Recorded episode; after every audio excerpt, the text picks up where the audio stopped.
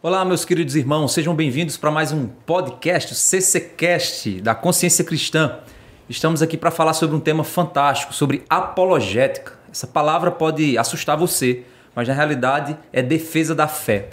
Nós somos questionados a respeito da esperança que nós temos em Cristo e por vezes precisamos responder racionalmente a partir da nossa fé. Então vamos conversar um pouquinho como é que a gente poderia fazer isso na prática como você, ao ser questionado, poderia responder a respeito da sua fé. E nesse CCcast estaremos aqui com o pastor Jorge Noda, que estará nos acompanhando nesse bate-papo. Então, seja bem-vindo a mais um CCcast. Está no ar, Está no ar. Consciência Cristã Podcast. Pastor Jorge, é, é um prazer ter o senhor aqui para a gente bater esse papo sobre apologética. E aí o pessoal, como o pessoal já lhe conhece, então não vou lhe chamar se apresentar. O senhor aqui já é da casa, já está sempre com a gente gerando conteúdos. Então, quando a gente fala sobre apologética, eu queria, então, no lugar de, do senhor se apresentar, é, o que esse tema preocupa em seu coração? De que forma esse tema mexe com o senhor em relação à igreja brasileira? A importância da apologética. Pastor Lázaro, é muito interessante a gente conversar sobre este assunto, né? Porque quando a gente pensa sobre a defesa da nossa fé, muitas vezes nós pensamos sobre os céticos, pessoas que têm objeções significativas em relação à, nossa fé. E eu creio que a apologética, pensando numa perspectiva mais cristã, é uma forma de nós expressarmos as nossas convicções com amor, com compaixão e um desejo de ajudar as pessoas a compreender o que nós cremos, por que nós cremos e também ajudá-las a, a analisar se realmente existe um mérito. O que eu tenho observado muitas vezes é que pessoas têm objeções em relação à fé cristã, mas sem conhecer efetivamente o que nós dizemos porque nós acreditamos é, nas verdades cristãs. E é por isso que eu creio que a apologética, no sentido é, mais cristão, é um desejo sincero de compartilhar a verdade, de conversar, de dar oportunidade para as pessoas de refletir sobre as suas vidas, as suas convicções. E não tanto aquela ideia combativa e agressiva, e muitas vezes. Aquela ideia de debates, né, de vencer argumentos. E é, é, é, lógico que às vezes né, convicções geram paixões e emoções fortes, mas eu creio que é muito importante nós lembrarmos disso, né, que o nosso desejo é de que pessoas possam também conhecer né, a verdade do Evangelho e possam ter a oportunidade de ter experiências maravilhosas com, com a presença de Deus. E nessa perspectiva, então, o espaço se abre para a gente conversar de forma aberta, tranquila, sabe? E eu creio que esse é o contexto que seria interessante a gente cultivar mais aquilo que nós chamamos de apologética ou defesa da fé. Isso não significa que a gente não não precisa, não precisa de preparo e, e, e também uma argumentação sólida, mas que o objetivo, depois de tudo, é glorificar a Deus, amar as pessoas, desejar que elas também possam é, ter experiências profundas com Deus. Então, é, todo cristão ele é chamado a ser um evangelista, falar de sua fé. Ao mesmo tempo, diante dessa perspectiva, todo cristão é também chamado a ser um apologista. No sentido de explicar para as pessoas é, o que nós cremos e por que nós cremos, sim. Né? Então, porque é muito comum as pessoas olharem para os cristãos e dizerem assim: eles são pessoas tão alienadas, são pessoas tão atrasadas, pessoas que não têm consciência das questões filosóficas, científicas, intelectuais e coisas assim. E, e quando essas pessoas percebem né, que ser cristão não significa é, praticar o que se chama sacrifício do intelecto, pelo contrário, que nós podemos usar a nossa racionalidade, o nosso amor pela verdade, a pesquisa científica como meios de glorificar a Deus, as pessoas, puxa, eu não pensei que era assim. E isso é interessante. Olha aí, você que está nos acompanhando já percebeu qual é o teor do nosso bate-papo aqui. Então, fica atento, pois a gente vai trabalhar aqui esse tema, como defender a nossa fé. É necessário que você, então, curta, compartilhe e faça também um comentário. Lembrando a você que está nos acompanhando que esse podcast é gravado.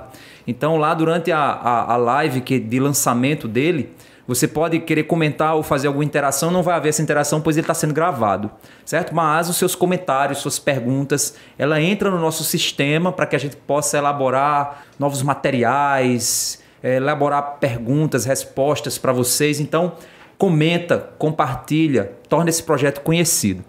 Pastor Jorge, a gente vai então dividir o nosso CCcast aqui em três momentos. A gente vai entender, primeiramente, o conceito de apologética, para quem está nos assistindo poder entender um pouquinho o que é essa apologética, não, não naquela linguagem mais profunda, né, ou filosófica ou teológica, mas numa linguagem mais acessível. Essa vai ser a primeira parte. A segunda parte, a gente vai pensar por que a apologética é tão importante, por que, que o cristão precisa estudar e se preparar para isso. E no terceiro momento, a gente vai fazer vai saber como fazemos essa apologética, né? Como é que um cristão comum, alguém que talvez não fez uma teologia mais aprofundada, pode ser um apologista, ok? Então vamos começar o seguinte. Quais seriam, quais seriam então as definições de apologética? Qual o conceito que é apologética? É, por, é, por definição, a apologética é basicamente uma defesa, é? uma justificativa, justificativa, uma razão. É? Por isso que a apologética tem sido entendido como a defesa da fé, as razões por que nós cremos. Então, apologética não é só debate, não. Não, não. Pelo contrário, é, é, é a racionalidade da fé, é, a, é o fato de que aquilo que nós cremos não é um salto no escuro, não é basicamente uma, uma forma de dizer essa é a minha tradição religiosa. Então eu creio porque eu creio e ponto não, final, não é isso. Pelo contrário, na verdade, todo, todo verdadeiro cristão, ele crê porque tem razões, não é? E se alguém diz que crê e não precisa de razões, essa fé pode ser obscurantista, pode ser um desejo de acreditar muito numa coisa, ainda que não haja evidências, ainda que não haja razões sólidas para acreditar. Mas nós cremos que há razões sólidas para nós acreditarmos é, na mensagem na mensagem cristã. Então quer dizer que quando um cristão ele ele diz que crê, mas ele não consegue expressar as razões da sua fé, ele está caminhando, vamos dizer assim, ele está trafegando num caminho perigoso para a vida cristã dele, não está? Inclusive, eh, eh, eu creio que, infelizmente, alguns cristãos dão razão para os céticos. Quando, hum. por exemplo, eu já vi uma pessoa dizendo assim: olha, se a Bíblia dissesse que foi Jonas que engoliu a baleia, eu acreditava. Né? Então, aí o cético diz: está vendo como é que pode uma pessoa dizer uma coisa desse tipo? Ou seja, o cara é, pegou o cérebro dele e colocou para lavar. E, e, aí a gente vê pessoas fazendo afirmações sem qualquer fundamento e, e a partir daí tentando justificar a sua fé. Para a pessoa que pensa um pouquinho, diz isso simplesmente não tem fundamento. E aí é por isso que eu creio que muitos que têm, têm reservas, dificuldades em relação à fé cristã, é porque tiveram contato com pessoas que afirmavam a fé cristã, mas essas pessoas nunca chegaram a se aprofundar e refletir, analisar os fundamentos da sua fé. E, uh, e, e mais do que isso, eu diria que uh, o fanatismo é uma realidade. Isso é, e o fanatismo a gente pode definir como uma espécie de fé cega, especialmente Sim. confiando em autoridades e Ou vozes. Ou seja, fé irracional. É. E, uh, inclusive, é interessante né, que uh, houve uma época é, em que se falava em fé como um salto no escuro. Sim. Uh, e Ou seja, a prova da minha fé é eu saltar sem. É, é desconsiderar qualquer evidência. Não eu, pensar. Eu, eu, creio porque creio. Né? E, e não é isso que Deus faz conosco. Quando Deus se relaciona conosco, ele diz assim: venha, vamos arrazoar, vamos pensar, vamos refletir. Quando Deus se revela a nós, ele não se revela dizendo é isso. Ele se revela dizendo: Olha, esta é a minha glória, esta é a minha sabedoria, este é o meu caminho. E ele convida as pessoas a refletir, a analisar, para abraçar, para crer. Então é por isso que existe até uma, uma expressão antiga que diz nós temos eh, duas dimensões em relação é, à fé e o conhecimento. Por um lado, nós temos o pressuposto de que Deus existe e que Deus é racional e de que Deus se comunica conosco de forma significativa através de verdades objetivas. Isso é extremamente importante. Ao mesmo tempo, nós também sabemos que por Deus ser infinito em conhecimento e sabedoria, nós temos as nossas limitações e, portanto, nós não temos condições de perceber toda a realidade, porque a realidade toda abrangente só Deus conhece. Mas aí nós temos a revelação de Deus que nos dá acesso a algumas dessas verdades e são verdades seguras. É por isso que quando a gente pensa sobre o nosso relacionamento com Deus, é um relacionamento em todas as dimensões. Amarás o Senhor teu Deus de todo o teu coração, de toda a tua alma, com todas as tuas forças, com todo o teu entendimento. Por isso Deus não é glorificado quando, em nome da fé, nós nos tornamos intelectualmente preguiçosos ou não somos diligentes na busca pela verdade. Porque se Deus é real, se Deus revelou, então nós devemos buscá-lo de todo o coração. O senhor falou aí uma palavra que talvez o, quem está nos assistindo possa. Alguns conhecem, outros já ouviram, mas talvez não saibam definir. O senhor falou sobre pressupostos. O que são pressupostos? Eles são importantes para a apologética? É, é interessante né, que uh, todos nós temos pressupostos. O pressuposto é basicamente algumas verdades centrais que elas são recebidas como evidentes. Por exemplo, de que nós temos condições de compreender, numa certa medida, a realidade é, por exemplo, que existe uma comunicação significativa através de palavras e essa comunicação acontece. E então nós temos que verificar né, quais são os nossos pressupostos. Por exemplo, se uma pessoa diz: "O meu pressuposto é que a verdade ela só pode ser aceita se compreendida pela razão", isso é um pressuposto. Sim. Agora a pergunta é: isso é verdade? Ou será que existem realidades que transcendem a nossa capacidade da razão e ainda assim são verdadeiras? Entendi. Outras, Ou seja, pessoas, outras pessoas partem do pressuposto de dizer assim: a verdade ela não é uma coisa objetiva, ela é subjetiva, é aquilo que eu sinto, é a minha emoção, são as minhas percepções da beleza e coisas desse tipo. E, portanto, não adianta tentar falar sobre verdades objetivas. Isso é um pressuposto. Ou seja, os pressupostos são, são verdades entre aspas, né, são, são coisas que eu assumo como base para a partir destas pensar. Por exemplo, senhor falou sobre é, o, o principal pressuposto que a gente tem na nossa geração, nessa geração moderna, é o pressuposto de que a razão ela é, é a fonte da verdade, vamos dizer assim. Ou seja, tudo que é verdadeiro deve passar pelo, fri, pelo, pelo filtro da razão, da, do pensamento científico, vamos dizer assim. Ou seja, tudo que eu posso provar cientificamente é verdade. O que eu não posso provar cientificamente deixa de ser verdade. Isso é um pressuposto. Então, eu diria que nós temos duas questões aí. Em primeiro lugar, a questão da racionalidade, que trabalha muito mais os processos da mente.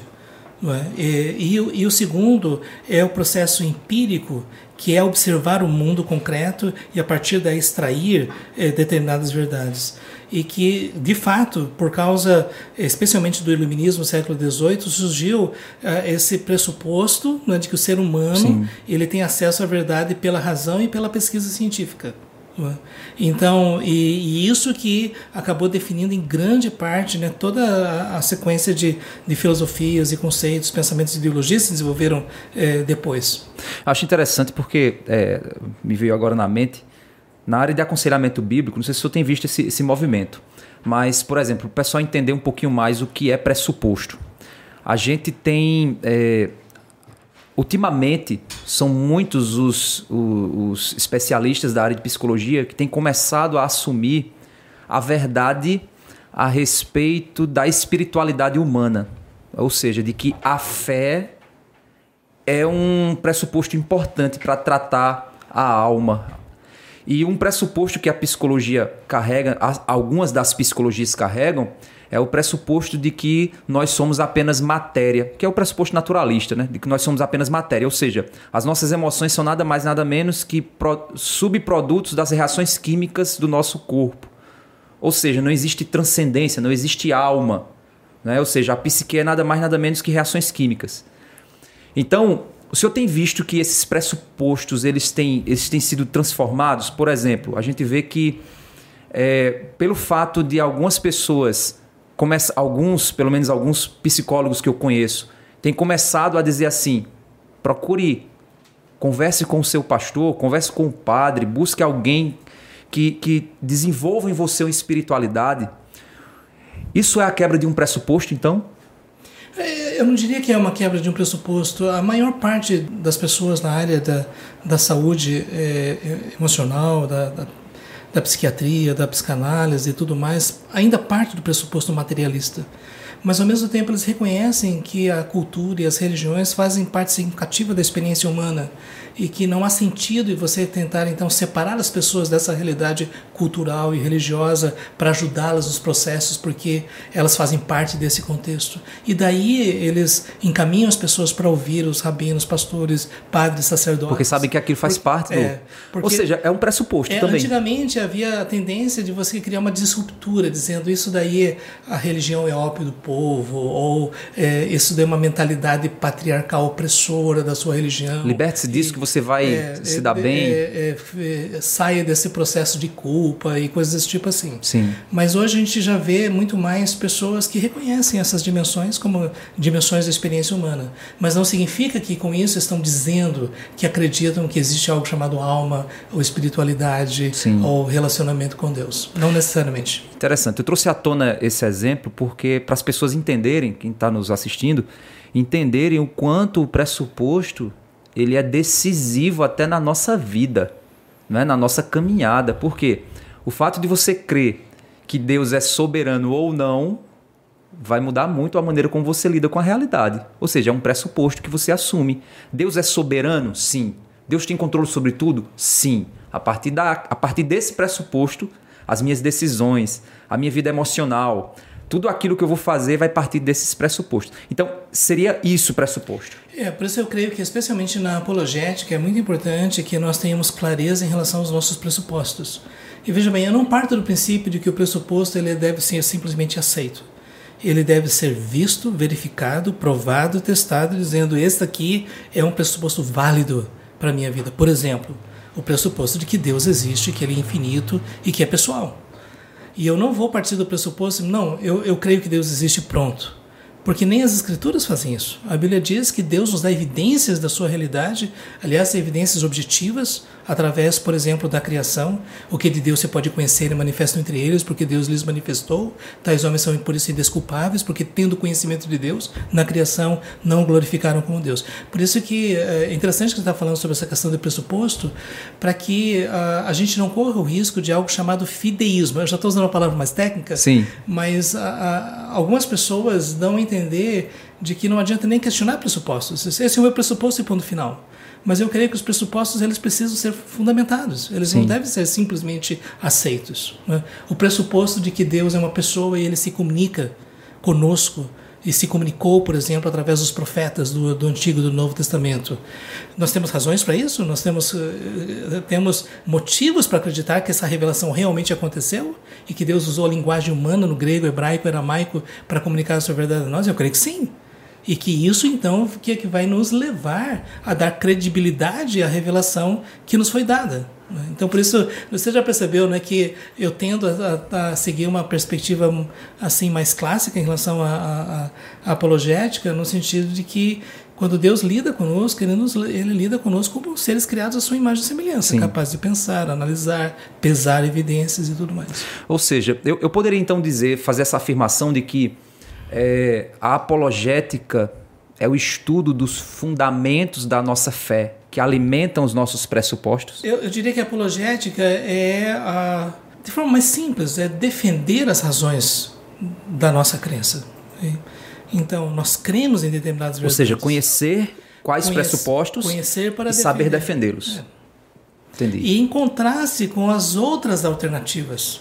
Entendi. Porque, por exemplo, o materialista diz que o ser humano ele é fundamentalmente matéria, que todos os processos de consciência, identidade e percepção acontecem como reações químicas e elétricas no seu cérebro. Nós acreditamos que é mais do que isso. Sim. E, e temos razões para acreditar e, nisso. E as razões são, são importantes. É. Porque quando você observa, você conhece os seus pressupostos, é porque você já questionou, ou seja, na hora que eu estudo apologética, a importância é porque eu conheço os meus pressupostos, já questionei os meus pressupostos, já provei os meus pressupostos e tenho ferramenta para olhar os pressupostos de outros e questioná-los. Exatamente. Ótimo, então a gente chega agora no segundo momento aqui do nosso podcast. A gente já entendeu o que é apologética, né? E só para o pessoal fixar bem, apologética então é você compreender as, as bases da sua fé, os pressupostos da sua fé, em que a sua razão, a sua fé, em que razão ela se apoia, confrontar esses pressupostos, provar esses pressupostos e conhecer também em que se baseia os pressupostos e as visões de mundo dos outros.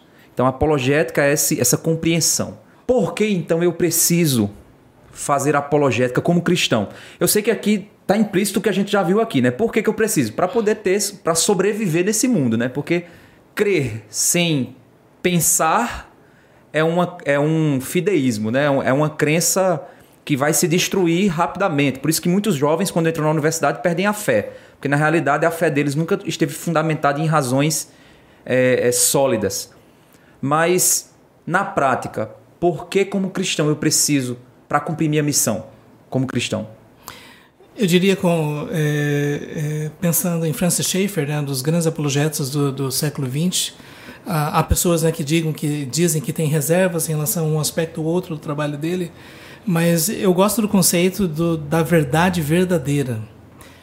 É, especialmente no nosso contexto né, chamado pós-moderno, onde uh, se desistiu da busca pela verdade e hoje se privilegia a busca pelas narrativas de poder, Sim. nós temos um problema muito sério, porque hoje já não é mais algo que você pode verificar como verdade, mas algo que você diz que favorece o seu discurso na luta pelo poder. E, e contrapor uma, uma hegemonia é, é cultural é, ou filosófica é, com outra. E, e é por isso que hoje em dia muitas pessoas já não aceitam mais a ideia da verdade, verdade verdadeira e nós, como cristãos, acreditamos em verdade verdadeira. E a verdade verdadeira não é a sua verdade e a minha verdade. Ou o que eu acho legal ou o que você acha legal. Mas de que existe uma fonte da verdade que é supracultural, supra-histórica, supra-humana, que é Deus.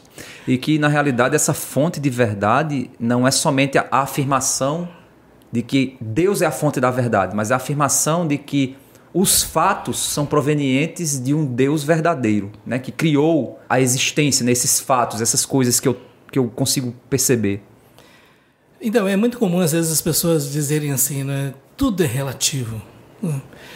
Inclusive essa afirmação, porque se esta é absoluta, nem tudo é relativo. Mas é, é, é uma coisa complexa, nós vemos hoje em dia esse conceito é, de verdade, não é? E você falando assim, né? Por que apologética? Porque nós acreditamos que existe uma verdade verdadeira. Nós acreditamos que existe algo que corresponde à totalidade da realidade, porque Deus existe, porque Deus é consistente com seu caráter, porque aquilo que ele pronunciou corresponde à realidade total das coisas. E nesse sentido, então, a, a defesa da fé significa afirmar de que não existe a minha ou a sua verdade mas existe a verdade, que Deus é verdadeiro. É lógico que nós temos todas as limitações para conhecer e compreender essa verdade, mas nós não devemos negar a realidade de que se Deus existe, existe uma verdade verdadeira. Por isso, é, é, quando a gente fala sobre a defesa da fé, não é dizer, ah, a sua opinião é muito interessante, aquela outra opinião também, mas o que é a verdade? O que corresponde à realidade? É lógico que numa filosofia pós-moderna isso, isso é um absurdo. Inclusive, um, um documento de manifesto pós-moderno, o título tinha, tinha essa frase: é, e depois da verdade. Isto é, a partir do momento que a verdade deixou de ser algo significativo, é, como é que nós vamos viver? É interessante que, que nessa perspectiva a gente vê o, o, o Schaefer ele falando sobre a pré-evangelização, né? que é aquela perspectiva de que para que eu possa evangelizar alguém, eu preciso primeiro é, identificar os pressupostos daquela pessoa para que eu possa me comunicar na linguagem que aquela pessoa compreende. Deixa eu dizer por que, é que eu estou afirmando isso. Porque eu estou falando sobre a verdade ser relativa. Né? A, a, o pensamento moderno ele se apoia na ideia de que a verdade é relativa como com seus conceitos, com seu, com seu, é, vamos dizer assim, com seus valores é, de informação. Só que recentemente eu tenho estudado, lido sobre isso, até inclusive um dos, dos autores que aqui no Brasil tem trabalhado muito isso é o Guilherme de Carvalho, que ele fala sobre a revolução afetiva. Existe uma, uma nova revolução atual, uma revolução pós-moderna, que está levando a verdade para o campo dos afetos. Ou seja, a verdade não é mais um conteúdo, mas é uma afirmação que me faz bem. Ou seja, Por isso que hoje nesse mundo de mídias, as pessoas elas têm, é, às vezes, um determinado repórter conta um fato que é fato, ou seja, é verdade, e o outro conta uma narrativa. E as pessoas, no lugar de preferir buscar os fatos e a verdade, ela busca as narrativas. Por quê? Porque a narrativa é uma verdade que me faz bem, me faz me sentir bem. Ou seja, a verdade não é mais, não são mais os fatos. A verdade agora é aquilo que faz eu viver me sentindo melhor. Por isso que existe muito hoje a guerra pelos direitos, né? O meu direito contra o seu direito. Só que o problema é que quando esses direitos entram em conflito, como é que, como é, que é decidido no fim de tudo, né? Então, diante disso, a gente tem o quê? Quando a gente vai lidar, por exemplo, com algumas pautas identitárias, né? As pautas da ah, eu, eu me identifico como eu sou homem, mas me identifico como mulher. Se você chegar para uma pessoa dessa e disser assim, sim, mas biologicamente falando, não é assim que se processa. Essa pessoa vai se sentir agredida, apesar de que aquilo é verdade. A gente vai caminhar então na direção do como fazer, né? Mas eu acredito que a pré-evangelização, então, ela acaba sendo essa compreensão de, dos pressupostos do outro, de dizer assim: se eu chegar para debater com essa pessoa sobre a identidade dela e eu fizer uma afirmação categórica e seca do ponto de vista de a sua biologia diz o contrário, aquela pessoa vai parar de me ouvir. Né? Ou seja, para a missão cristã, a apologética também passa por essa percepção de como é, é, lidar com, com o pensamento do outro. É, o apóstolo Paulo tem uma frase né, em Efésios que diz: seguir a verdade em amor. E aqui eu, aqui eu creio que nós temos um princípio para nós. Porque se em nome do amor nós abrimos mão da verdade, já não é mais amor. Hum. Porque nós estamos induzindo a pessoa a viver no mundo da fantasia, que não corresponde à realidade concreta do mundo que Deus criou. Portanto, ela está sendo alienada da realidade. E é por isso que, por amor, e aí entra a questão de Francis Schaeffer, Francis Schaeffer diz que todos nós criamos uma espécie de telhado sobre a nossa cabeça para nos proteger da realidade.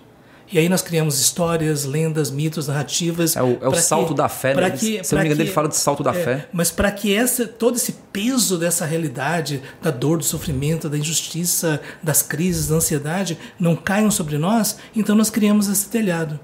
E Francis, Francis Schaeffer diz com amor, compaixão e sensibilidade, nós precisamos remover esse telhado. Porque não há como você lidar com a vida sem lidar com a realidade. E depois, então, ele diz: o cristianismo é aquele que lida com a realidade. A realidade do mundo, da criação, a realidade de quem nós somos como seres humanos, a realidade da culpa, a realidade da redenção. E nessa perspectiva, então, tirar o telhado é uma forma de nós demonstrarmos verdadeiro amor. Porque a outra alternativa é deixá-las presas dentro de cápsulas de ilusão e, e deixá-las caminhar em direção a uma eternidade onde vai haver um julgamento objetivo. Onde essas pessoas vão se apresentar diante do tribunal de Deus e vão precisar responder não pelos seus sentimentos, mas por como viveram. Então, é por isso que eu creio que Apologética é uma expressão de amor, de compaixão, mas pela verdade. Seguir a verdade em amor. É interessante né, que você está falando sobre essa questão da, da emoção. Nós somos seres emotivos. É interessante que no século, especialmente no século XIX, né, o romantismo ele, ele tentou assim ocupar aquele espaço do iluminismo, a racionalidade seca, dura, científica, Sim. e ao mesmo tempo então cria todo aquele bucolismo, aquele romantismo, aquele culto pela beleza e coisas assim. E hoje nós estamos vendo um outro problema. É o problema é, do individualismo extremo, no sentido de que a minha verdade essa verdade é que deve prevalecer sobre todas as outras verdades. E se você não aceitar a minha verdade, eu tenho o direito de destruir você, porque você não está respeitando a minha verdade. Isso é uma coisa estranha em sociedade. Por quê? Sim.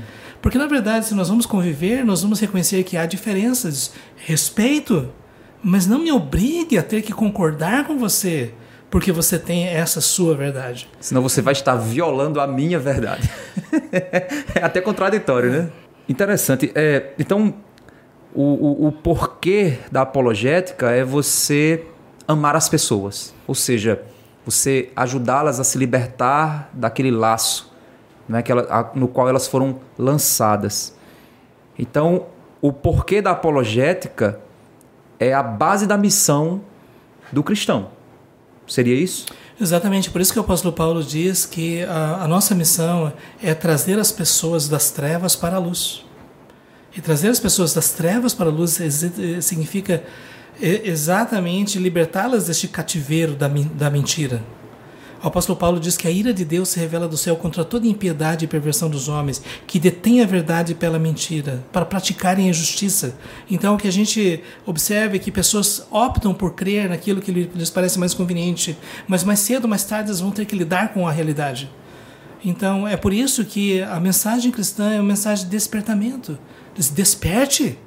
Você não pode ficar é, intoxicado e nesse sono, nesse sono o tempo todo, precisa acordar para a realidade. Né? Então, e nesse sentido, é, você simplesmente dizer, não, viva como você quer, é uma forma de desprezo.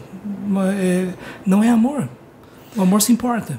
Interessante. É, é, diante disso né, que a gente já a gente vai caminhando então para a terceira parte, que é o como. Como a apologética ela deve ser feita. Quais são as ferramentas que eu posso buscar para aprimorar minha apologética e na prática como de fato eu posso fazer essa apologética acontecer no meu cotidiano, porque eu não preciso chamar alguém para um debate para poder fazer apologética, mas eu posso com o meu colega de trabalho já ir praticando essa apologética, né, a conta gotas para alcançá-lo em amor. Então a gente vai caminhando agora para essa parte final do nosso do nosso CCcast. Vamos pensar agora sobre como essa apologética ela é feita. Se você ainda não curtiu, não compartilhou, você não está fazendo apologética.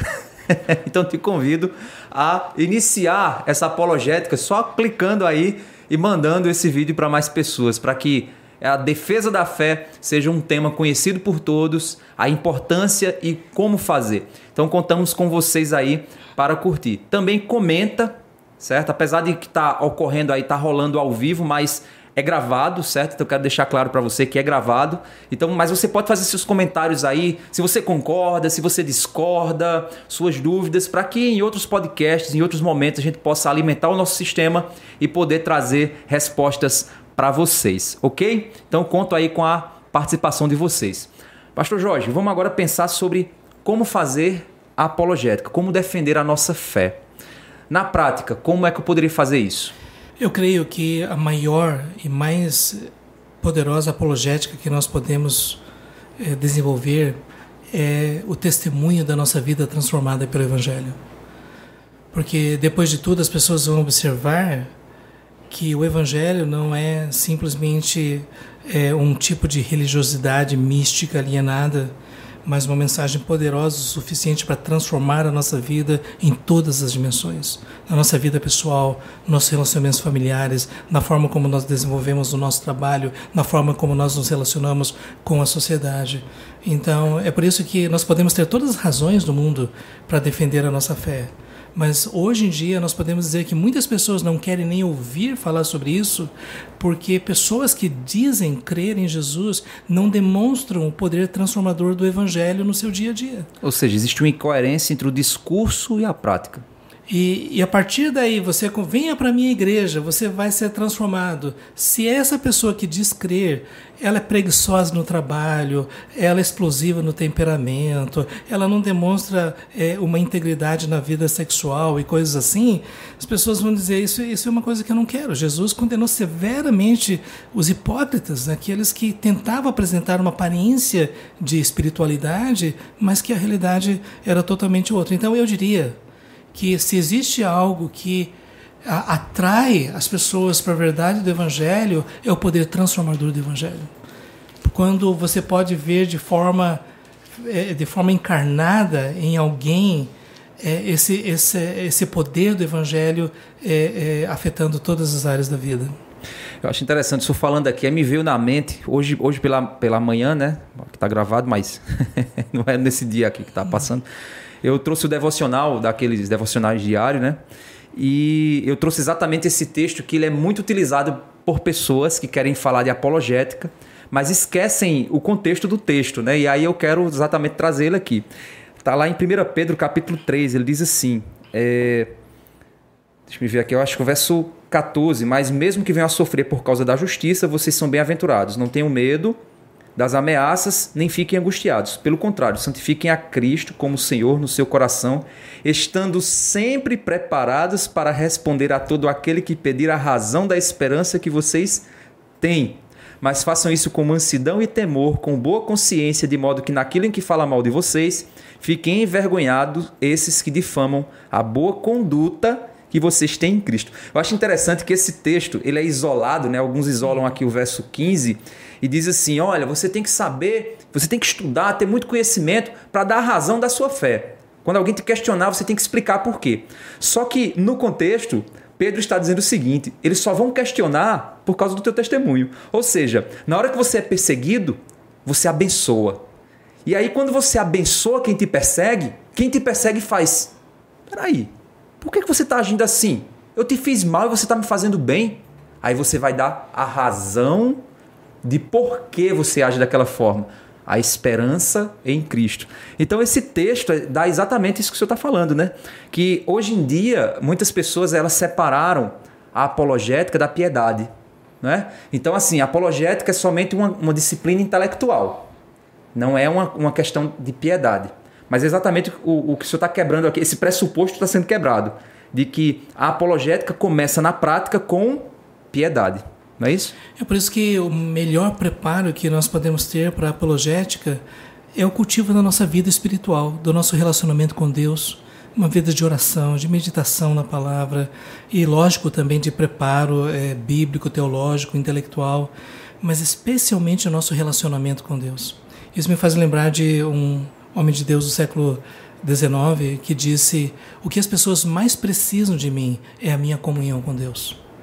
E, e, a partir daí sim nós podemos conversar sobre todas as, as diversas questões. Porque depois de tudo, as pessoas que conversam conosco, elas vão perceber se aquilo que nós estamos dizendo realmente é a nossa convicção. Porque, eh, eh, como alguém já disse, é muito chato quando você ouve alguém falando naquilo que não acredita. Mas quando é uma convicção interior poderosa, as pessoas, você realmente acredita nisso. Então, essa é uma das, uma das questões do como, né? Agora, é, uma segunda questão que eu fui pensando assim, sobre o como da apologética é ouvir mais as pessoas e tentar compreendê-las mais.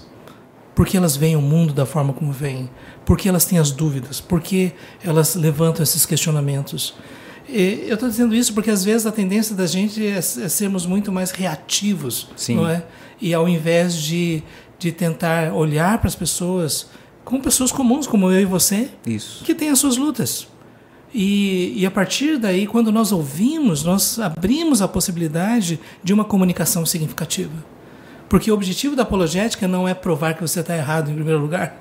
O objetivo da apologética é haver uma comunicação significativa onde você também tem a oportunidade de considerar as reivindicações do Evangelho. Ou seja, é, a gente, por vezes, nós é, é, desconsideramos que a maior, a, a maior demonstração de amor é exatamente compreender que Deus veio para aqueles que estavam mortos. Né? Ou seja, nós estávamos mortos de delitos e pecados e Cristo veio até nós, se fez carne. Ou seja, Deus é essencialmente apologético.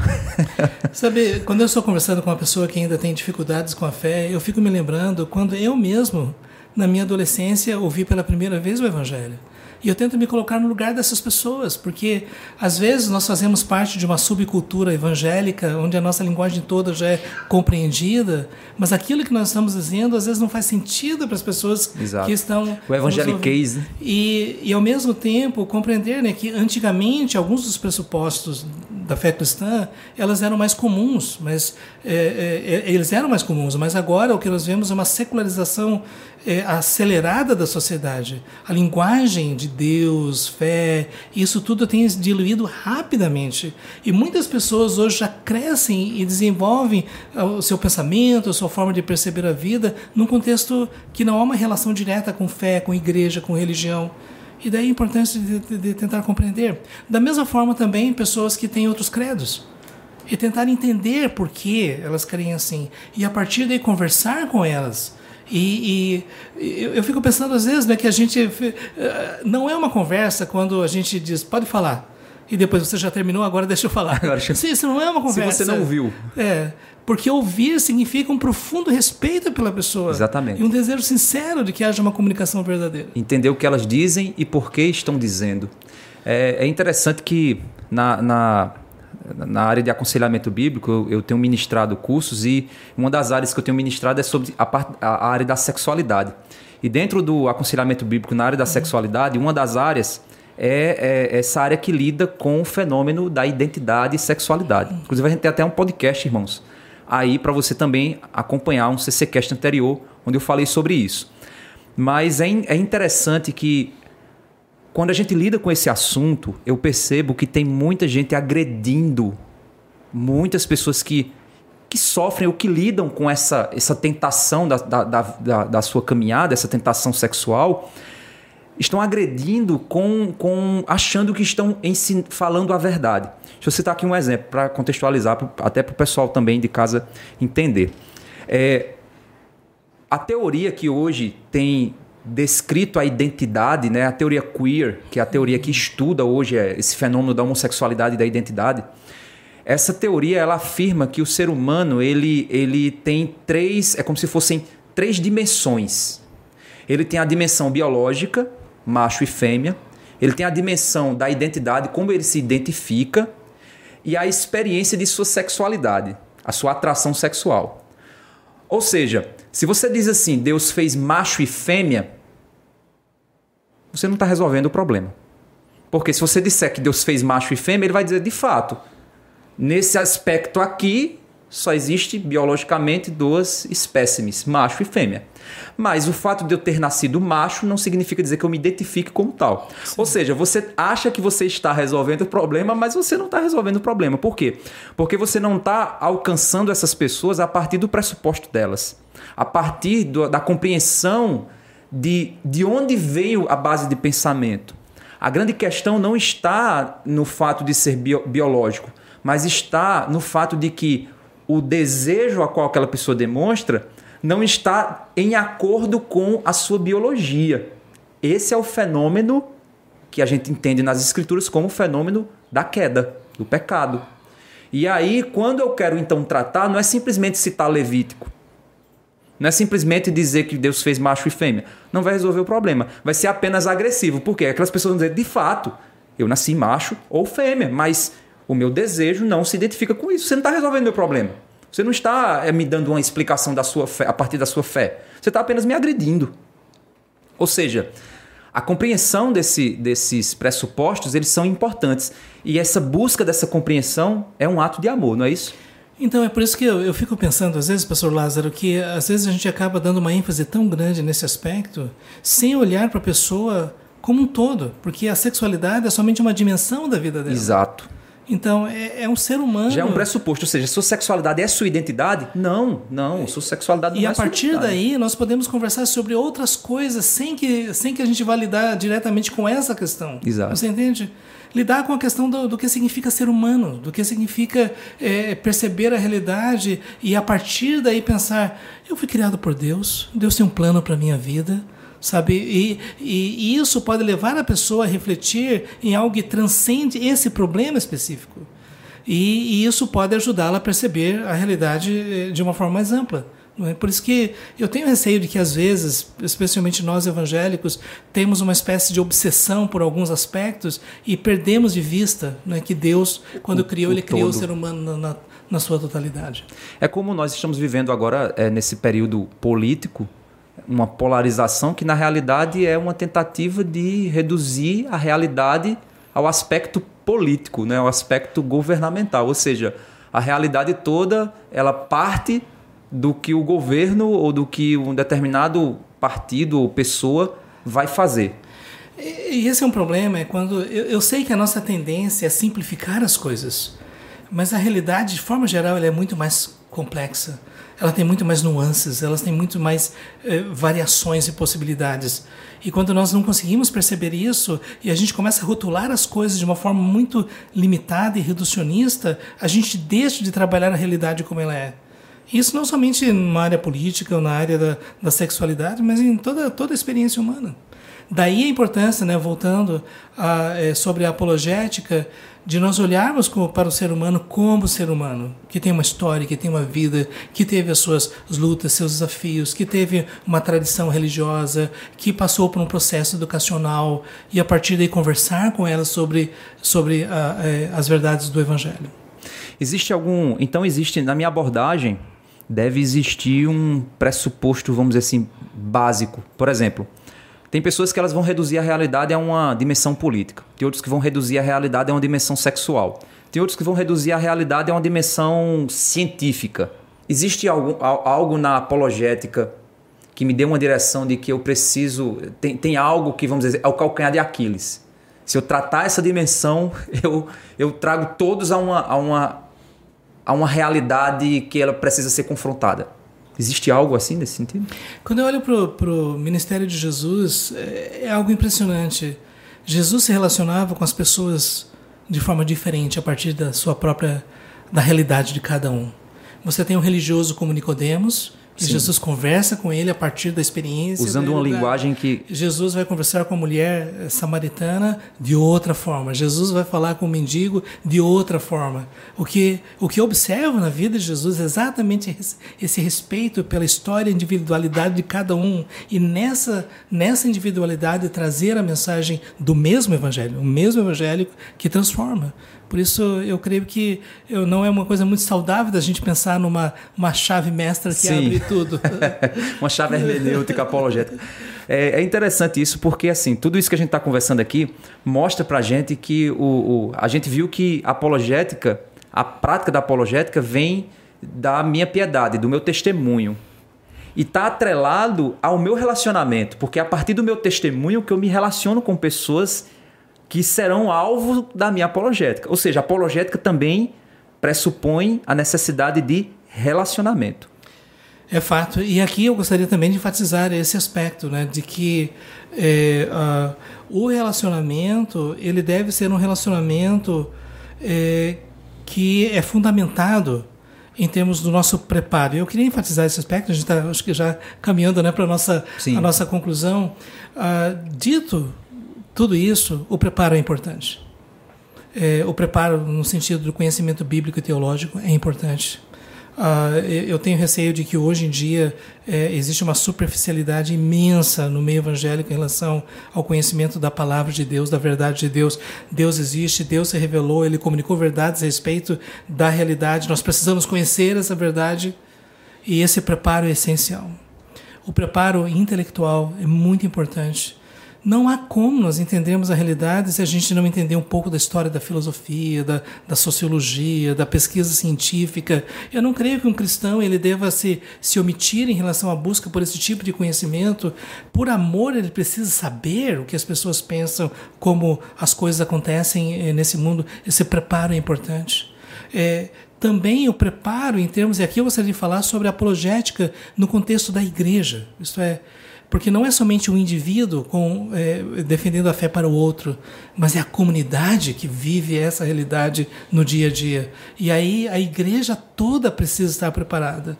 Como diz o apóstolo Paulo, habite ricamente em vós a palavra de Cristo, instruí-vos e aconselhai-vos mutuamente em toda sabedoria. Todo corpo precisa estar preparado para que a, a, a, defesa da fé ela seja uma realidade visível, consistente, não somente no nível individual, mas no nível de comunidade. Aliás, eu diria que se o nosso testemunho individual é a, a maior apologética que existe, uma comunidade transformada é outra das grandes evidências de que o evangelho é verdadeiro, pelo poder de transformar não somente o indivíduo, mas a própria comunidade.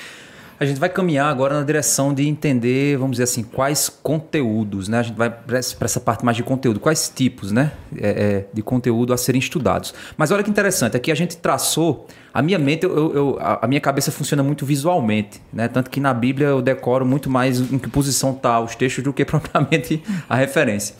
Mas assim, é interessante que a gente definiu aqui três caixinhas. Né? A primeira caixinha que a gente definiu aqui foi que apologética parte do meu testemunho, da piedade, da demonstração da integralidade da minha fé. A segunda caixinha que a gente definiu é que a apologética ela passa também pelos relacionamentos, ou seja, o relacionamento é uma ferramenta apologética. Eu me relaciono com pessoas para poder alcançá-las. E por fim, a apologética também vem do conhecimento que eu preciso adquirir para saber como comunicar racionalmente essa fé. Agora a gente vai então entender essa terceira caixinha aqui, porque, eu queria que o senhor definisse quais tipos, né? Quais tipos de apologética a gente pode estudar, pode pesquisar, como é que eu posso me informar, ok? Aí antes disso, queria relembrar para você, curta, compartilhe, comente, certo? Que mais pessoas conheçam esse projeto da Vinac. Então não esqueça disso, beleza? Posso contar com você? Então vamos, nesse momento, Pastor Jorge, pensar sobre os tipos, né? O, o, conteúdo que eu posso buscar. Digamos que o pessoal aí acompanhou aqui o nosso podcast e disse assim: ah, legal, quero me tornar um, um cristão que sabe defender a fé como é que ele poderia buscar materiais, caminhar nessa direção para se aprofundar? Então, é, essa, essa é uma área bastante interessante. Eu só gostaria de mencionar alguns aspectos que, que podem nos ajudar a, a fortalecer a, a, nossa, a nossa prática né, da defesa da fé como cristãos. E, uh, é importante então compreender que há diversas maneiras da gente é, é, conversar com as pessoas a respeito da nossa fé, responder às objeções que as pessoas é, levantam. É, e o primeiro deles é o chamado método clássico, que é basicamente o uso da, da razão, da argumentação, da lógica, e, e todos nós trabalhamos a partir é, desse pressuposto. Então, é importante né, que a gente possa conversar com as pessoas de uma forma, de uma forma racional. E, e isso exige de nós um preparo eh, muitas vezes não é de saber o que é um bom argumento, o que são boas, o que são é, objeções é, reais, como lidar com essas objeções. A segunda questão é o chamado método evidencial. Por exemplo, nós cremos que Jesus ressuscitou dos mortos e de que há evidências históricas suficientes para acreditar nesse fato. E então nós vamos para a busca em documentos, declarações e testemunhos em relação a isso. É, nós também podemos falar a respeito do poder transformador do Evangelho através da história, num método é, mais uh, histórico. A, a, experiência da transformação pessoal, da mudança de vida e uh, os milagres e a maneira como Deus trabalhou em nós, isso pode ser uma forma, um testemunho. Nós vemos, eh, especialmente nos Evangelhos, né, testemunhos de pessoas, como aquele cego diz: eu, eu, eu não sei quem ele é, uma coisa eu sei, eu era cego e agora vejo. E essa é uma forma das pessoas prestarem atenção em relação à questão do Evangelho. A questão também, como nós falamos, do relacionamento sabe, de conversar com pessoas de forma significativa como seres humanos comuns, normais, não como inimigos, Sim. mas que nós estamos juntos explorando a fé, estamos buscando é, a verdade de Deus. É, nós já falamos bastante sobre a questão do, da pressuposição e ajudar as pessoas a entender quais são os pressupostos que elas têm, quais são os nossos pressupostos, como entender isso e a partir daí ter uma visão mais clara e aí é, considerar não é, as reivindicações é, do Evangelho. Ah, existe uma forma também de nós pensarmos sobre o que é chamado de método cumulativo, isso é, tantas coisas que nós vemos e quando nós acrescentamos mais uma coisa, mais outra coisa, mais outra coisa, o conjunto aponta para uma realidade que não poderia ser pelo acaso, que necessariamente teria que ser por causa da ação, da intervenção é, de Deus.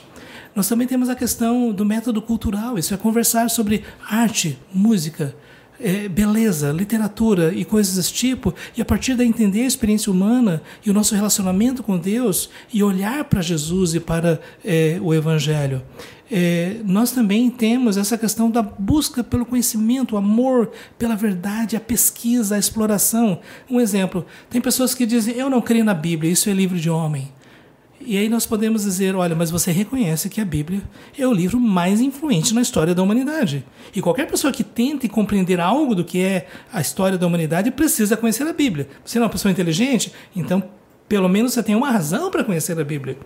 Uh, e também, uh, é, nós estamos falando sobre essa dimensão emocional também Porque nós somos seres emocionais. Sim. Nós nos alegramos, eh, nós ficamos com raiva, e isso nos faz pensar a respeito de quem nós somos e o que nós estamos fazendo aqui. Deus nos criou com essa capacidade de perceber as emoções e que isso pode nos levar a pensar mais sobre a realidade de Jesus e do Evangelho. Então, o que eu posso dizer é que, percebe? A apologética Sim. acaba sendo uma coisa multidimensional, diversos aspectos, e todo esse conjunto pode nos ajudar a cultivar relacionamentos significativos com as pessoas e através da graça de Deus, do poder do Espírito, da sabedoria, do preparo bíblico, teológico, uh, nós podemos ajudar as pessoas e também nos fortalecer no sentido de eu, o que eu vejo em relação à apologética é que é, nossa, a nossa fé fica cada vez mais firme e, e, nós ficamos gratos a Deus por, por sua Exato. graça podermos compreender essas verdades. Nós passamos a adorar a Deus de maneira muito mais profunda, né? de muito mais, com muito mais alegria,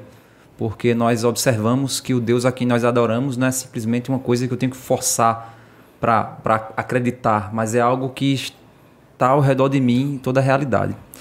Maravilha. Então, para a gente finalizar, Pastor Jorge, é, eu queria que o senhor desse alguma exortação, alguma direção para quem está nos assistindo é, sobre essa área da defesa da fé. Aí o senhor vai fazer, olhando aqui para essa câmera, e vai fazer essa exortação aí para os irmãos que estão nos assistindo. Pois é, pessoal, eu creio que foi muito especial a gente poder dedicar esse tempo para falar sobre apologética. E esse é um assunto que está no meu coração, porque, depois de tudo, como nós vimos, defender a nossa fé é uma expressão de amor. É um desejo sincero de que pessoas possam encontrar em Deus, através do Evangelho, a verdadeira vida, o sentido da vida, não somente para agora, mas também por toda a eternidade. Por isso, eu gostaria de trazer uma palavra de incentivo a você para buscar esse aperfeiçoamento, esse conhecimento, buscar esses relacionamentos. E só uma advertência: não secularize sua vida. Não permita que a sua vida seja, seja reduzida aos valores e pressupostos do mundo que não conhece a Deus. Porque se você realmente conhece a Deus, você vai perceber que os seus horizontes vão se ampliar e a vida ela vai ser muito mais bela, muito mais abrangente, muito mais poderosa, muito mais transformadora. Então que você possa dedicar todo o seu ser ao Senhor. Abraço seu Deus de teu Deus de todo o teu coração, de toda a tua alma, com todas as tuas forças, com todo o teu entendimento. E quando nós já caminharmos para o final desta vida aqui nesta terra, nós sabemos que estaremos entrando na presença de Deus para estarmos com Ele por toda a eternidade. Todos aqueles que foram resgatados pelo, por, pelo sangue de Jesus, pelo poder do Evangelho. Então, que você possa ser uma evidência viva do poder transformador do Evangelho. Amém, Pastor Jorge. Obrigado por, pela contribuição aqui com esse CCCast. Que Deus abençoe sua vida. O Senhor está sempre aqui com a gente, gerando conteúdo. E você que está aí nos assistindo, eu quero deixar aqui um texto final para você, para que você possa refletir, guardar no seu coração e meditar sempre que você pensar sobre essa área. Diz assim, lá em 1 Pedro capítulo 3, a partir do verso 13. Ora, quem há de maltratá-los se vocês forem zelosos na prática do bem? Mas mesmo que venham a sofrer por causa da justiça, vocês são bem-aventurados. Não tenham medo das ameaças nem fiquem angustiados. Pelo contrário, santifiquem a Cristo como Senhor no seu coração, estando sempre preparados para responder a todo aquele que pedir a razão da esperança que vocês têm. Mas façam isso com mansidão e temor com boa consciência, de modo que naquilo em que falam mal de vocês fiquem envergonhados esses que difamam a boa conduta que vocês têm em Cristo. Então que Deus abençoe sua vida, não esquece, curta, compartilha, comenta, manda para mais pessoas, para que, que mais pessoas conheçam os projetos da Vinac. Se você perdeu os outros CCcasts, então vai lá, vai assistindo, põe no teu carro, enquanto tá viajando, tá aí lavando prato, cozinhando, vai lá e deixa o podcast rolando. É conhecimento para você, é crescimento e edificação para sua vida. Então Deus abençoe e até o próximo CCcast.